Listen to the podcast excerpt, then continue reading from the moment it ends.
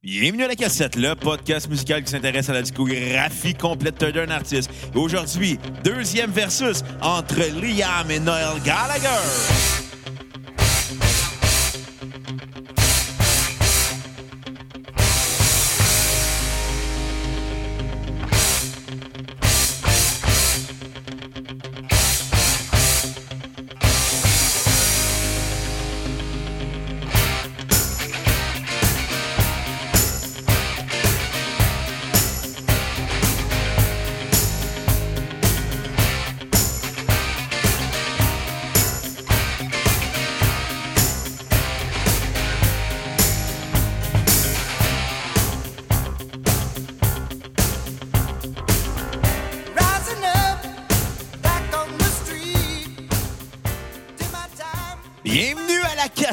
Mon nom est Bruno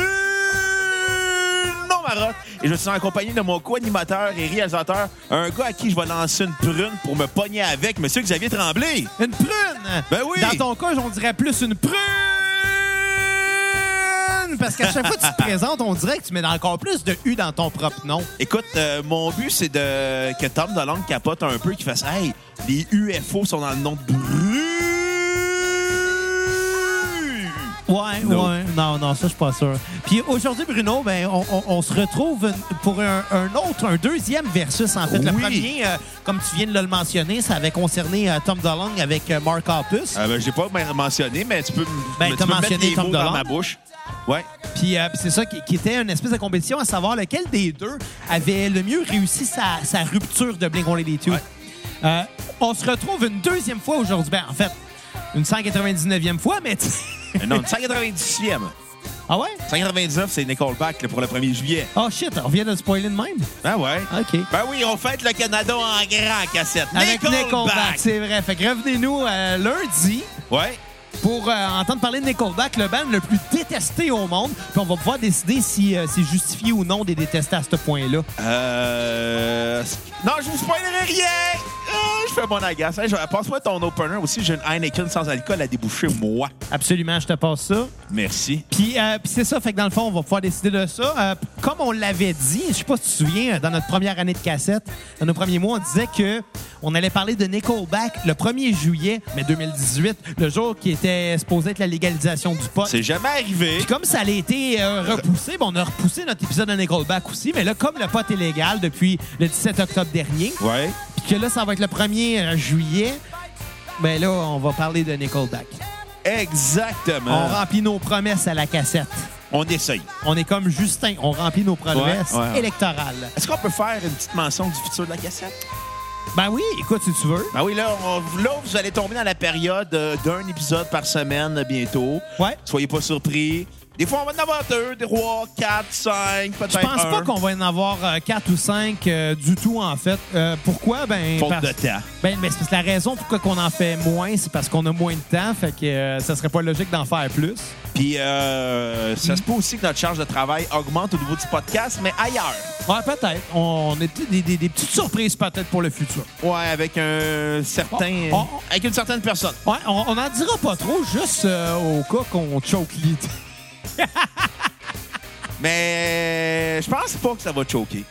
Je pense que ça va arriver, Je mais ça va pense, je pense pas. Mais, mais, mais, mais reste qu'on va garder la surprise. On Ouais, va garder ouais, la ouais. surprise. De toute façon, la cassette va continuer euh, à Toujours. travers de tout ça, à travers des bandes, au travers euh, de, de tous les projets qu'on a. Euh, On va juste dormir moins, je pense. Puis c'est. Ah, et plus de poudre. C'est ça, c'est ça. Ou comme ils disent en région, de la proude. De la prod. Puis là, ben, c'est ça. Là, aujourd'hui, deuxième, euh, deuxième versus de la cassette, on va euh, opposer Liam Gallagher à son frère Noël. Ouais. Euh, savoir lequel des deux a le mieux survécu à la rupture euh, de Oasis. On aurait pu le faire entre euh, le premier album de Noel Gallagher's High Flying Birds et euh, le premier album de BDI, mais ce qui aurait été injuste pour euh, Game Archer et Andy Bell puis Chris Sherrock, qui étaient les musiciens avec d'Oasis qui ont suivi Liam après la séparation? Ouais. Mais je pense que honnêtement, la vraie opposition, c'est entre les deux frères et pas entre Noel Gallagher et le reste d'Oasis. Ben, c'est vraiment les deux frères. La chicane est née des deux frères, je pense. Fait que, Ouais, tu le groupe est né de- des deux frères, puis le groupe est mort avec les deux frères. C'est ça. Fait que Là, on pense- parle pas du mauvais groupe qu'on a parlé. euh, Non, non, on est né de l'émission de TV des années 90. Ouais, non, non, non, pas avec le Marc Arcan, là, quand temps qu'il était jeune. Pour vrai, c'était lui qui jouait dans Deux Frères? Il jouait Kevin, le méchant. Oh, ouais. Ouais. Je savais pas ça. Maintenant, tu le sais. Tu m'en apprends. Faudrait que je retrouve ça à deux frères. Ça se retrouve sur YouTube. vrai? Ouais. Faudrait regarder J'ai ça ten- sur ma... j'ai tenté de le réécouter. J'ai ah, c'est que ça vieillit mal. Ah ouais, OK, donc peut-être laisser Ça vieillit aussi mal. Ça vieillit moins mal que Watatata, par contre. C'est comme tu te rappelles-tu de l'émission Quadra? Non. C'était une, une- une série de quatre épisodes d'une heure environ. Euh, Puis c'était, euh, c'était dans le fond un, un gars que, euh, dans le fond, il était comme témoin d'un hold-up dans un dépanneur. Puis comme il a essayé d'intervenir, il se fait tirer une balle. Puis il devient quadraplégique. Puis euh, le gars qui l'a tiré, rongé par les remords, décide de- d'aller à son chevet puis de s'en occuper puis d'en prendre soin sans lui dire que c'est de sa faute à lui. C'était non, c'était quelque chose. C'était une belle série, à peu près dans la même époque que la série Deux Frères. Euh, une bonne série sur bon les remords et la conséquence de tes actes et les relations humaines et tout. C'était assez intéressant, puis ça m'a donné la chienne de devenir quadriplégique dans ma vie. hein. Fait que c'est pour ça que tu te baignes plus. C'est pour ça que je me baigne plus. Exactement. Il y a peur des piscines pour finir quadriplégique. Ça, puis à cause de ma bédaine. Mais bon, OK. euh, fait- Monte-la, monte-la! Ouais, une personne va voir c'est audio, un podcast. Non, non, monte-la. Oh my God, t'en ressembles de plus en plus à Richard de Tiroir.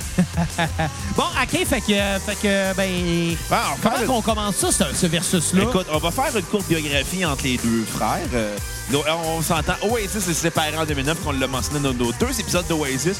À cause d'une nombre- une des nombreuses chicanes entre les frères, ça Et- finit en bagarre. Et Liam a pitché une prune à, Noël. Puis si, c'est pas déjà fait, on vous invite à aller écouter et télécharger les deux épisodes qu'on a fait sur la discographie complète d'Oasis. Plus BDI. Plus Eye, exactement. euh, qui ont été un peu euh, des épisodes qui ont servi à, mer- à mettre la table euh, à, à ce qu'on fait aujourd'hui. Ouais. Puis ben là, aujourd'hui, ben, c'est. On se concentre vraiment sur les deux frères Gallagher, Noël et Liam. Exactement. Euh, premier album de Liam Gallagher. Avoue que les deux, ils ont des noms euh, de- d'enfants de, genre aujourd'hui. Tu sais- comment qu'aujourd'hui, les parents donnent des noms en essayant d'être spécial puis d'être différent, puis tout le temps des hosties noms laids. Ben, la je vais vous apprendre de quoi vous êtes parents, là. Aujourd'hui, la majorité des prénoms de vos enfants sont laids. Tu sais, breaking news, là, les, les noms des enfants aujourd'hui sont crissement laids. Écoute, la majorité des petites filles, OK, Toi, comment t'appellerais tes enfants? Océane et Coralie. Bon, ça, c'est les pires Non, exemples. c'est une joke. Non, mais c'est- une, joke, là, mais à toutes les fois que j'ai vu des enfants qui s'appelaient Océane et Coralie, ils étaient toutes sœurs. Puis les parents n'avaient pas l'air d'avoir beaucoup d'éducation. Ouais. Puis pour les petits gars, c'est Jaden puis Jason. Jaden, Jason. Pas euh, Jason, Jason. Ouais. Ouais. Les, les enfants de nos jours ils ont des noms. Moi, je m'ennuie là, des, des, des- je sais pas, des Étienne, des Mathieu, Des Georges. des Alexandre, des noms normaux, là. Pas des noms de parents qui essaient de faire pas comme les autres. ils essaient d'avoir de l'air anglophone pour que leur enfant ait de l'air big quand Carl Wolf va les signer. Ouais, c'est pour leur donner des chances là, dans le futur. Ouais. Moi, euh, moi, je pense à mon enfant.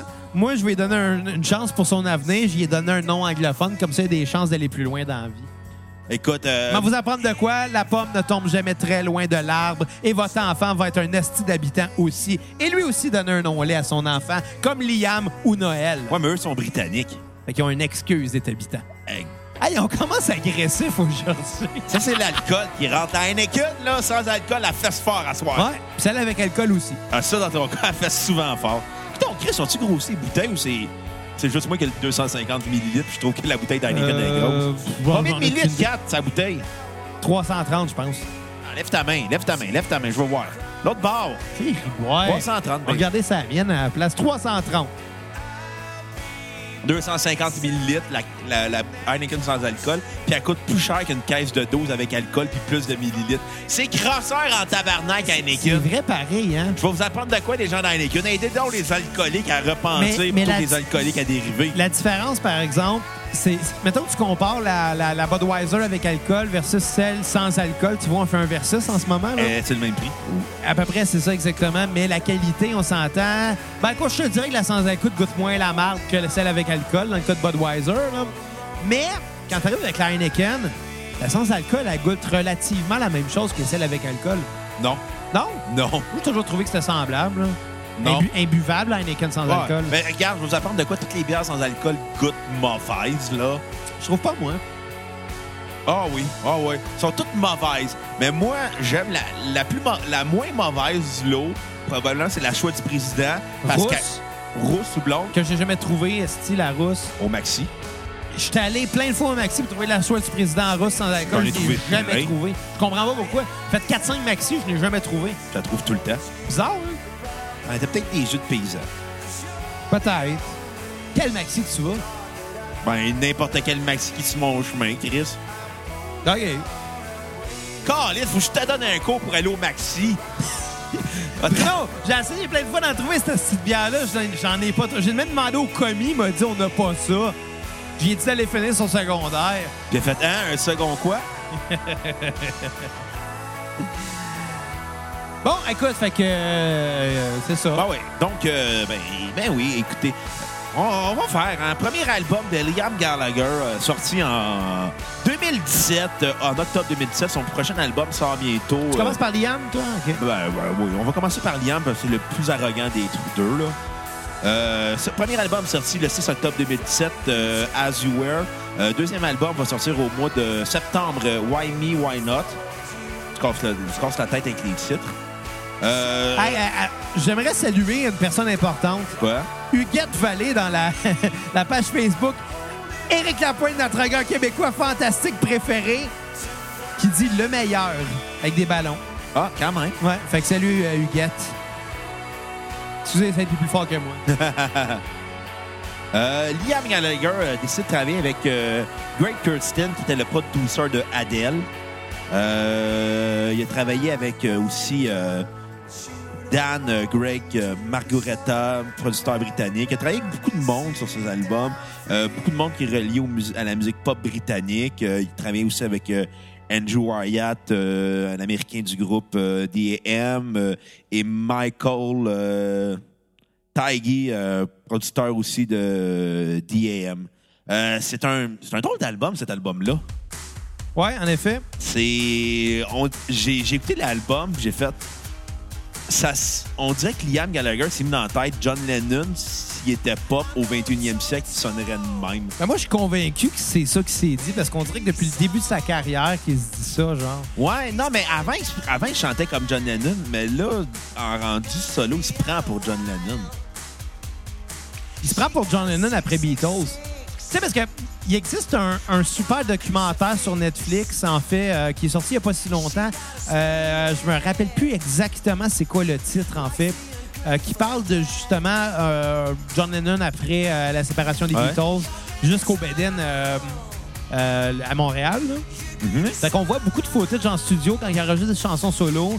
On voit beaucoup de euh, George Harrison parce que George Harrison l'a suivi euh, en tant que musicien accompagnateur. Le classique Onobam. ouais, exactement. Euh, fait que, tu sais, on, on voit un peu cette facette-là de sa vie. On voit beaucoup Yoko Ono, évidemment. Documentaire super intéressant. La fille qui a le plus de haut au pied carré dans son nom. Ouais, puis tout a le plus de U. Oui!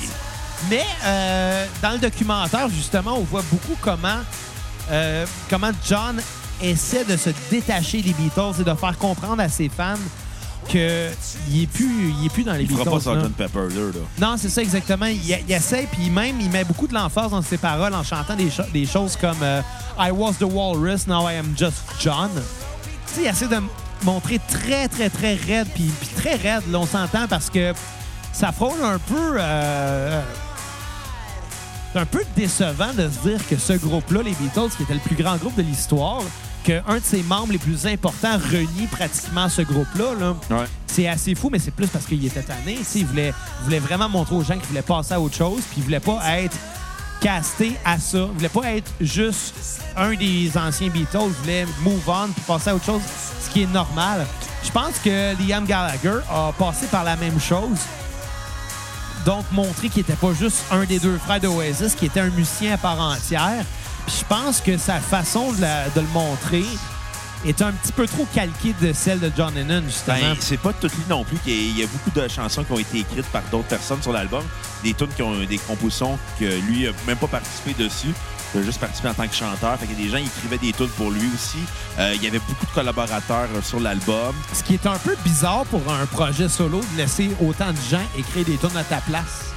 Ou co-écrire avec toi, mais je pense que l'affaire de Liam, c'est plus un interprète qu'un auteur-compositeur. Ben, je pense moi aussi. Parce qu'on s'entend, le, le pic d'Oasis au milieu des années 90, Liam n'avait écrit aucune chanson. Ouais. C'est quand Oasis a commencé à prendre une drop, c'est là qu'il s'est mis à écrire. Et ironiquement, c'est lui qui faisait aussi les meilleures compositions dans Oasis. Et je pense que tu tiens un bon point là parce que souvent les gens mêlent un peu euh, le rôle de l'interprète et le rôle du compositeur dans un groupe. Même que souvent les gens euh, vont attribuer une chanson à des gens qui ne l'ont même pas écrite juste parce que on se, co- on se pose pas tant la question. Tu sais, exemple. Le drummer de Beau Dommage. Non, mais exemple, My Heart Will Go On, tout le monde va dire que c'est une tune de Céline Dion alors que, m'excuse, elle n'a pas écrit cette tune-là. là. Non, non. C'est une sais, Céline Dion, c'est une interprète, c'est pas une compositrice. Et c'est correct comme ça. Ah, Je veux vie, dire, elle a le talent de chanteuse, elle pas pour avoir le talent de compositeur en même temps, malgré qu'il y en a qui l'ont, mais c'est pas le cas. Sauf que dans le cas de Liam, ben, c'est la même chose. C'est probablement plus un interprète qu'un compositeur. Sauf que quand tu sors un album solo, après avoir fait partie d'un groupe majeur, les gens s'attendent à entendre ce que tu fais toi. Puis je pense que même si c'est pas toi qui écris aucune des tunes sur l'album, bon, c'est pas le cas là. Non, parce non, il, a écrit. il a écrit la majorité, mais avec des collaborateurs, mais il y a aussi des chansons que lui-même n'a pas écrites. Mais tu sais, exemple, mettons un exemple. Demain matin, moi, je sors un disque Ouais. qui est juste l'interprétation, juste des tunes que des gens ont écrites pour moi, mettons.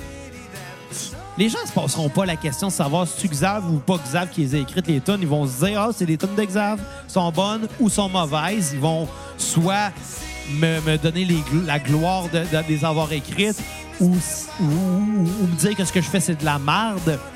Tout dépendamment s'ils ont aimé ça ou pas, mais ils me poseront pas la question c'est tu toi ou pas? Ils vont prendre pour acquis que c'est moi qui les ai écrits parce que c'est ce que dans la dans, dans la mentalité populaire, c'est- ce qu'un musicien se doit de faire, Ouais. créer ses propres chansons. C'est pas tout le temps le cas, puis c'est bien correct de même, sauf que c'est un peu. Je trouve ça. Je trouve ça un petit peu curieux, justement, de sortir un album solo de chansons que c'est pas toi nécessairement qui écrit.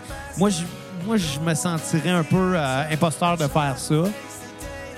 Mais il y en a pour qui c'est c'est- c'est- c'est ça, là, tu sais. Ouais, chacun ses contradictions. Ben, c'est pas tant des contradictions, mais. euh, cha- chacun sa, sa job, littéralement. Si ta job, c'est de composer, il fait les puis that's it, là. Mais si, si t'es bon interprète, ce serait du gaspillage qu'un bon interprète soit pas capable d'écrire des bonnes tunes puis qu'il fasse rien à cause de ça. Des bons compositeurs, soit des mauvais interprètes aussi, là. Ouais, ben c'est ça, à un moment donné. Luc ça- Plamondon, on le verrait pas chanter, là. Imagine-tu Luc Plamondon chante? Ouais, je de dedans. Ben, c'est ça, exact. Exact. Il y en a qui ont des voix de marde, mais qui ont des, des hooks hallucinants dans leur répertoire, là, qui sont capables d'écrire. Il y en a qui ont l'oreille avant tout. C'est beau. Ouais. Je pense qu'on règle un. Ça, c'est- un autre versus en ce moment. Compositeur versus interprète. Ouais, mais moi, j'ai bien de la misère avec les interprètes. Pourquoi? Parce que c'est des. C'est des êtres interchangeables. Puis t'as beau me dire le ouais, talent, Ouais, mais. mais ça reste que si quelqu'un écrit tes tunes pour toi, puis toi t'écris rien, il y a quelqu'un d'autre qui va prendre ta place. Comparé à un auteur, compositeur, interprète. je suis vraiment d'accord, je suis d'accord, mais est-ce que ça voudrait dire que quelqu'un qui a du talent d'interprète devrait ne rien faire sous prétexte qu'il n'est pas capable de devrait juste composer? faire des comédies musicales. Ben ça, c'est une autre chose, oui, c'est sûr. Là, c'est pas, faux, c'est pas faux. Là, je pense que la personne qui sait chanter ou qui sait jouer d'un instrument peut justement s'attacher à quelqu'un qui est capable de faire autre chose. Ouais. Il y, y en a des compositeurs qui savent pas euh, chanter, exemple, ou qui savent difficilement jouer. Mais est-ce qu'il faut qu'il n'y ait pas de job pour autant? Non. Puis je pense que quelqu'un qui est un bon compositeur, mais qui n'a pas le talent d'interprète, ses compositions doivent quand même être entendues, euh, ne serait-ce que pour le respect de la musique en général, pour, par, par respect pour cette chanson-là, qui verra peut-être pas le jour parce que son compositeur a une voix de marde, justement. Ouais. Ça en prend des interprètes pour ça, mais c'est vrai qu'ils sont interchangeables. Pour ça que moi, j'ai plus de respect pour les compositeurs que pour les interprètes. Ouais. En même temps, c'est parce que je suis un musicien. sais. Pas, pas chanteur, je suis musicien à la base, moi, tu sais. J'ai plus de respect pour les musiciens que pour les plus chanteurs. musicien maintenant, t'es podcasteur. Ah, aussi, aussi. J'ai plus qu'un as dans ma manche. J'en ai plusieurs. Je pensais qu'elle me citer une réplique de Phil dans Les Boys 3. Hey, t'as plus qu'une corde à ta guitare? Non, écoute, on avait dit que c'était fini, les boys. Là. Ah, hey, un petit rip-off, là. Un petit rip-off, Dans l'épisode de lundi. ouais. Allez télécharger l'épisode des Boys qu'on a fait avec Marc-Antoine Monpetit. On a eu du fun. Ouais, oui. Il est fin, Marc-Antoine. Ben ouais. Il est fin. Un beau bear. Un beau père. Il est rendu avec une- des lunettes maintenant. Là, je voulais juste le préciser pour euh, Puis il y a un auto nos avec sa auditeurs, face dessus. nos auditeurs qui ne l'ont pas vu. Ouais, il y a un auto avec sa face dessus. Une petite char vert flash avec sa face. Il flash. Ouais. Je l'ai croisé sur la route à un moment donné. J'étais comme, bah, c'est Marc-Antoine. Ça en allait vers Beauharnois. Moi, euh, j'ai pris la sortie avant. là. Mais là, j'ai hâte que, qu'il- que tu me comptes qu'est-ce qu'il t'a compté off the record. OK, on s'en rejasera. Eh, vous le saurez pas, vous autres, à Non. la maison! D'ailleurs, j'en ai d'autres choses à te compter. Tabarnak! J'ai hâte. On finit l'épisode là. Ouais. Non, non, mais tu Non, vas, vrai. tu vas aimer ça, mais là, écoute, je peux même pas allumer l'étincelle de ça, sinon les gens vont tous vouloir le savoir. Non, on pas. Bon, euh, premier album de Noël Gallagher's euh, High Flying Birds. Euh, L'album éponyme sorti le 17 octobre 2011. Noël? Ouais, Noël. Euh, et ça a été réalisé par Dave Sardy, le gars qui avait réalisé les deux derniers albums d'Oasis, Don't Believe the Fruit et Dig Out Your Soul. Euh, Là-dessus, Noël écrit, tout écrit et composé des chansons. Ils ont tous chanté un album de Noël complet. Ouais.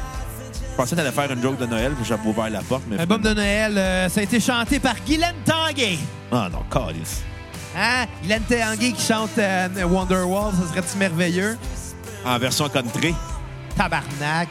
Tu sais, j'aille pas nécessairement le country dans la vie. Mais souvent, dans le country pop, surtout au Québec, c'est insupportable. Non, dans le country pop en général, c'est insupportable. Au States, c'est moins pire. Non, c'est dégueulasse. Non, écoute, je m'excuse. Le country québécois, là, ça... tu sais, René Martel, c'est de la tabarnak de marde, ça, là. là.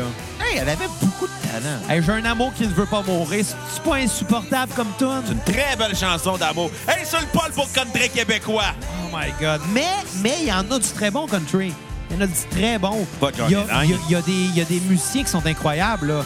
Il y a des musiciens country. Moi, moi personnellement, j'adore euh, les, les, les solos de chicken picking à guitare. Là. Tu sais, genre qu'avec ton pouce et ton, ton index, tu vas piquer, euh, tu vas tenir ton pic, tu vas aller piquer des cordes.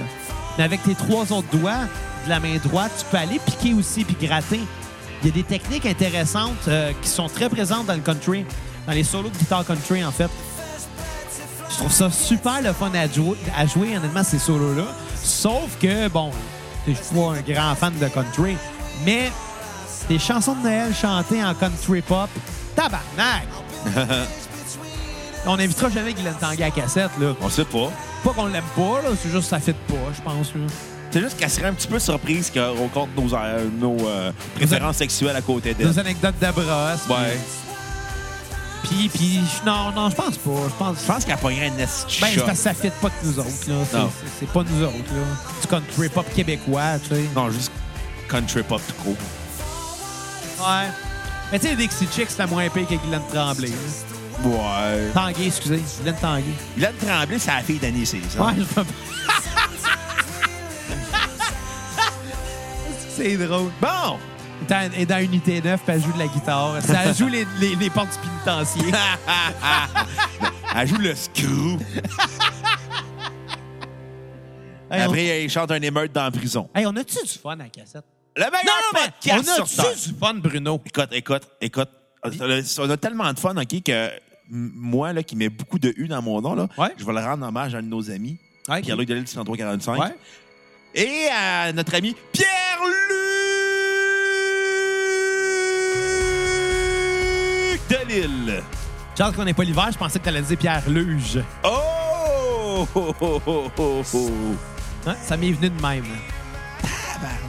Fait que Noël Gallagher, lui, euh, avec un High Flying Bird, Il tout composé. il a fait- est-ce que c'est le nom du band, Noël Gallagher's High Flying High Flying Bird, ouais. C'est- le nom du band et le nom de l'album, là. Ben, Ben, c'est mais- l'album éponyme. Le nom du Ok. band complet, c'est Niles Gallagher, High Flying Bird. C'est rajouté deux anciens membres d'Oasis après la séparation de BDI, qui est euh, Gam Archer puis euh, Chris Sharrock. Donc, euh, je vais te demander, c'est lequel des deux, à ton avis, a réussi son premier album solo? Écoute, personnellement, j'ai trouvé que euh, Noël Gallagher nous offrait un album euh, qui aurait pu être un des bons de, de Oasis. Ouais. Honnêtement, l'album nous rappelait euh, un peu ce qu'il faisait, mais avec une, une vibe un petit peu plus actuelle. Euh, très rock, très deep. euh, Il y a des bons hooks. Mais à la base, c'est des tunes pour Oasis. Les, tu sais, les chansons sont un peu longues, mais ils savent quand même nous surprendre. Il y a des arrangements riches, il y a des mélodies bien construites. Tout sonne super bien. Honnêtement, j'ai beaucoup aimé cet album-là. Tandis que l'album de Liam, je l'ai trouvé qui était, bon, plus folk, mais plus lassant. Dès le début, je commençais déjà à me tanner. Il perd son peu. charme rapidement. Ouais, exact. Je trouvais que l'album de Liam, euh, il y avait une certaine amertume dedans. On aurait dit qu'il voulait, il y, avait un- il y avait comme un désir de montrer au monde que c'était lui Le talentueux de la famille. exactement, alors que c'est le prétentieux des deux. Noël, lui, je dis pas qu'il n'y a pas de prétention dans Noël Gallagher, Il y a beaucoup de prétentions dans Noël Gallagher. mais je- mais il y en a moins que Liam. Il traite son frère de petit gros.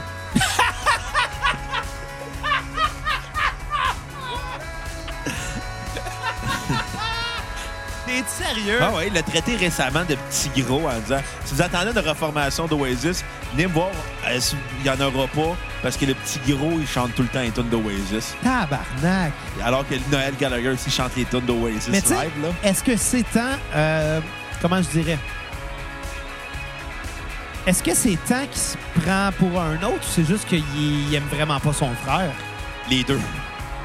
Tu sais, la prétention, moi, j'ai toujours senti que c'était Liam là, qui l'avait. Ah non, là. Noël, hey, Noël, il a déjà souhaité le sida du monde. Ouais, je pe- je pense pas que ce soit des bons gars, ni un ni l'autre. là. C'est deux alcooliques euh, britanniques euh, au mauvais caractère, impulsifs. euh. Ouais, C'est juste que Noël, il est un peu plus vieux, un peu plus mature, puis il est comme. un peu pire, là. Non, il est moins épais. Liam, c'est la, la Liam? petite bombe. Liam, c'est la petite bombe à retardement. C'est le plus jeune des frères. euh, c'est le, le- le gars qui est tout le temps prêt à se battre. Alors que Noël est comme plus tranquille, mais les deux, c'est deux êtres prétentieux et arrogants. Là. Ouais, c'est ça. Mais tu sais, Juste que Noël le montre moins que Liam. Liam, il aime le montrer. Mais, mais tu sais, c'est ça, musicalement, justement, je pense que Noël fait de la musique dans l'optique de faire de la musique. Peut-être que Liam fait de l'optique euh, de la musique dans l'optique de montrer au reste du monde qu'il est meilleur que son frère, justement. Là. Ouais. C'est ce que j'ai senti, puis c'est pour cette raison-là que j'ai eu beaucoup de plaisir à écouter l'album de Noël. Puis, honnêtement, j'ai pas tant eu de fun à écouter l'album de Liam. Là. Le 4 me fait une face drôle. Je parlais pas de Noël Foley. Là. Quand t'as l'air d'un Ah, kiwi en euh, ce moment? Harry, à cause que c'est un album de Noël. Oh, les scats. Quand t'as l'air d'un kiwi en ce moment? Mais vraiment crampé. Un album de Noël, on va mettre ça en dessous du sapin. Le sapin Gallagher. Là. Hey, hey, un kiwi et des hommes. Non, mais il aurait dû appeler ça, là, je sais pas, Noël Gallagher. Puis son frère, il aurait dû s'appeler Halloween. Halloween Gallagher. Halloween Gallagher, c'est. Mais Je pense pas que Noël, ça soit un mot qu'il utilisait en anglais euh, pour décrire.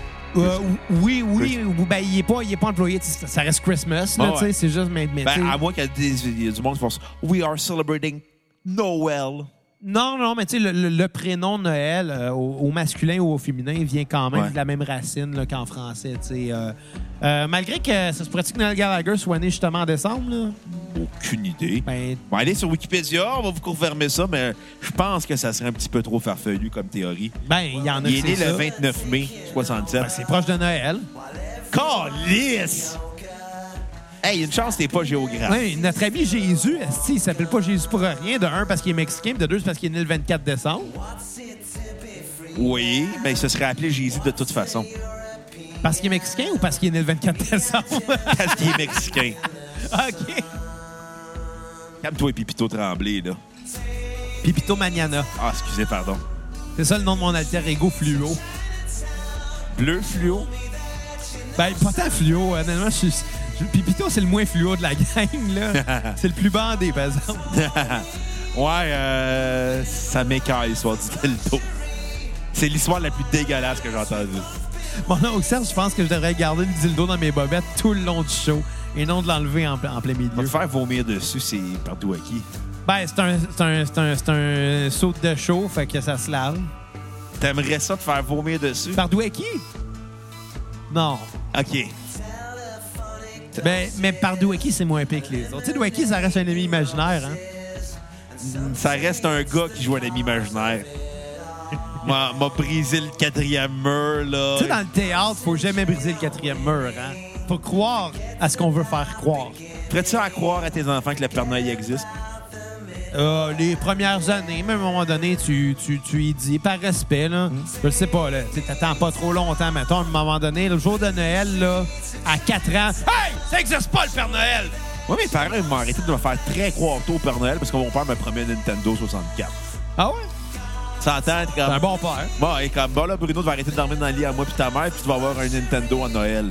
Ah, le Père Noël, il n'existe pas. Non, mais tu vas avoir un Nintendo. OK, c'est bon. Tu remets dans le lit de tes parents? Ben, à 5 ans, 4-5 Hey, ans. réalises-tu que ton père t'a dit ça juste parce qu'il avait le goût de se mettre? Puis t'es comme moi, je pourrais pas me mettre avec Bruno dans le lit avec nous autres. Non, c'est surtout. Ton père, il voulait juste fourrer ta mère, puis pour ça, il t'a donné une Nintendo 64. Ouais. Chris! J'ai une belle enfance. C'était quoi, Moi, c'était quoi le jeu? euh, C'était Mario 64. Il y avait Ok, Mario ben, Kart. J'aurais préféré. Racing. Ah, parce que m'a dit, là, si c'était juste Mario 64, j'aurais préféré empêcher mes parents de fourrer. Non, ah, Ben là, il y avait quand même Diddy Kong Racing. Ah, ça, c'est correct, là. Il y avait Mario Kart aussi. T'es-tu plus Mario Kart que Diddy Kong. Racing? Ah, Diddy Kong Racing, c'est 100 fois plus fun que Tu sais, on Mario a Kart. fait un, un deux spécial sauf dans cassette, puis on est rendu à notre dernier, euh, deuxième versus. Mais à un moment donné, y aurait-tu un versus sauf dans cassette? Oui. Ou bien c'est trop stretché les concepts? Non, fuck off, c'est notre podcast, on fait ce qu'on veut. OK, fait que là, ça pourrait être Mario Kart 64 contre Diddy Kong Racing. Ouais. C'est qui ton personnage pré- préféré dans Diddy Kong Racing? Banjo. Toi, tu prenais Banjo? Ou Diddy. Moi, je pense que... Je... euh, c'est qui je prenais, moi? Je, je pense que je prenais Conquer, moi. Ben, moi, à la place, euh, je vais te dire qui je vais prendre entre Liam et Noël. Ouais, vas-y donc, s'il te Ben, plaît. euh, je vais y aller avec Noël. Noël a gagné euh, la guerre entre les deux frères euh, dans, la- dans les compositions. Absolument. Parce que Noël, c'est un auteur, compositeur, interprète. Et Liam est un interprète à la base. Euh, la grande force euh, de l'album de Liam, c'est qu'il ouvre très fort avec Wall of Glass, Bald, Greedy Soul, Paper Ground. Puis après, l'album s'essouffle. euh, à partir de For What It's Worth, même si c'est une bonne chanson qui rappelle beaucoup Lennon, puis ça pue du John Lennon là-dessus, là, l'album s'essouffle, puis au final, on a un album assez plat, assez mou, qui a quand même une bonne vibe au début avec Wall of Glass, qui est vraiment une des meilleures tunes de Liam en alors qu'avec Noël, c'est un album qui est stable tout le long. Euh, ce, qui fait la force de cet album-là.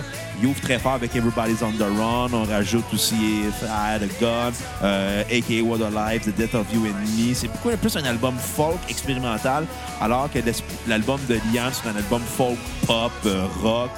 Je dirais que l'avantage de l'album de Liam, de, de Noël, je dire, c'est qu'il y a une ligne directrice puis il la suit.